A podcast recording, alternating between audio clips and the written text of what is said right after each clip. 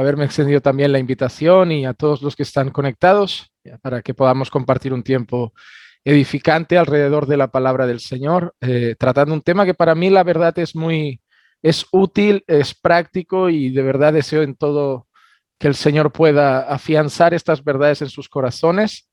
Eh, es un tema que, que, sale del libro del, del que compartí con, con la, editorial de la, la, editorial de Lifeway, el de O tu fidelidad, en el que yo me enfocaba en dos, dos áreas. Por un lado, la fidelidad de Dios hacia nosotros y por el otro lado, en respuesta a la fidelidad nuestra hacia Dios.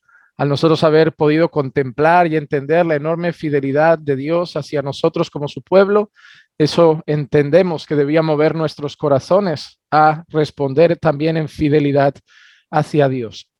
Y en el día de hoy he querido tratar este tema, ser fieles a Dios, pero no en los mejores momentos, y, ser fieles a Dios no en las mejores circunstancias, sino ser fieles a Dios en las situaciones adversas o en un mundo adverso como el que vivimos hoy en día.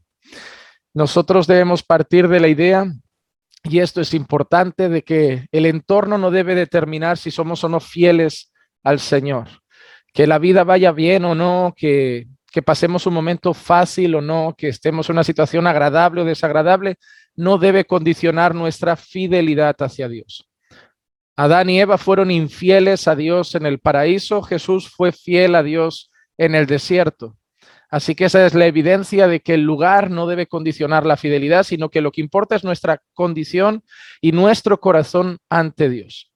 Y de eso vamos a hablar hoy, de un ejemplo de unos hombres que fueron fieles a Dios en una situación totalmente contraria y analizaremos algunas cosas importantes para nosotros poder aplicar ese, esa situación también a la, a la vida hoy y al momento en el que estamos pasando en medio de una sociedad que, al menos en España, y creo que ya es mundial esto, cada día más y más rechaza al Señor, cada día más y más se promueven leyes contrarias a Dios, cada día más y más eh, los valores que se inculcan a los niños en las escuelas, a los adolescentes, son más contrarios a Dios y cada día más el ateísmo, el rechazo a la fe, el rechazo a cualquier religión, el rechazo a la persona de Dios, cada día está más presente, el mundo cada vez va en decadencia, la lascivia, la inmoralidad, el odio, eh, la violencia, cada día están en aumento.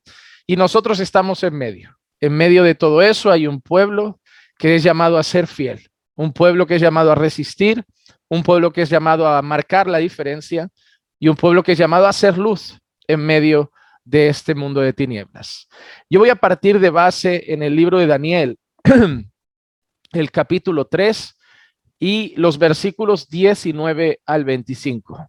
Libro del profeta Daniel, capítulo 3 y los versículos 19 al 25. Y dice así la palabra del Señor.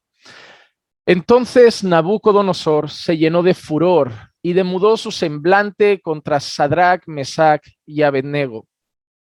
Respondió ordenando que se calentara, se calentara el horno siete veces más de lo que se acostumbraba a calentar y mandó que algunos valientes guerreros de su ejército ataran a Sadrach, Mesach y Abednego y los echaran en el horno de fuego ardiente. Entonces, estos hombres fueron atados y arrojados con sus mantos, sus túnicas, sus gorros y sus otras ropas en el horno de fuego ardiente.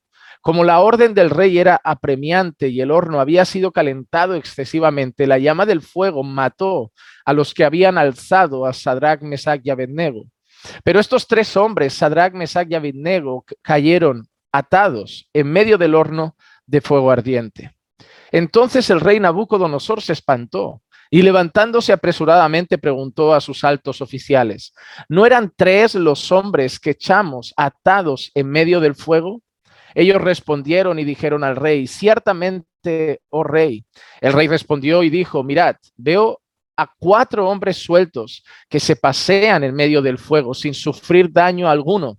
Y el aspecto del cuarto es semejante al de un hijo de los dioses. Permítanme tan solo dirigirme al Señor un, minuto en oración para que pueda bendecir esta, esta exposición. Padre, te quiero dar gracias por la oportunidad y el privilegio que, que, me concedes de poder compartir este tiempo agradable y en armonía con los hermanos de otros países, Señor. Gracias por estas herramientas que permiten que a pesar de la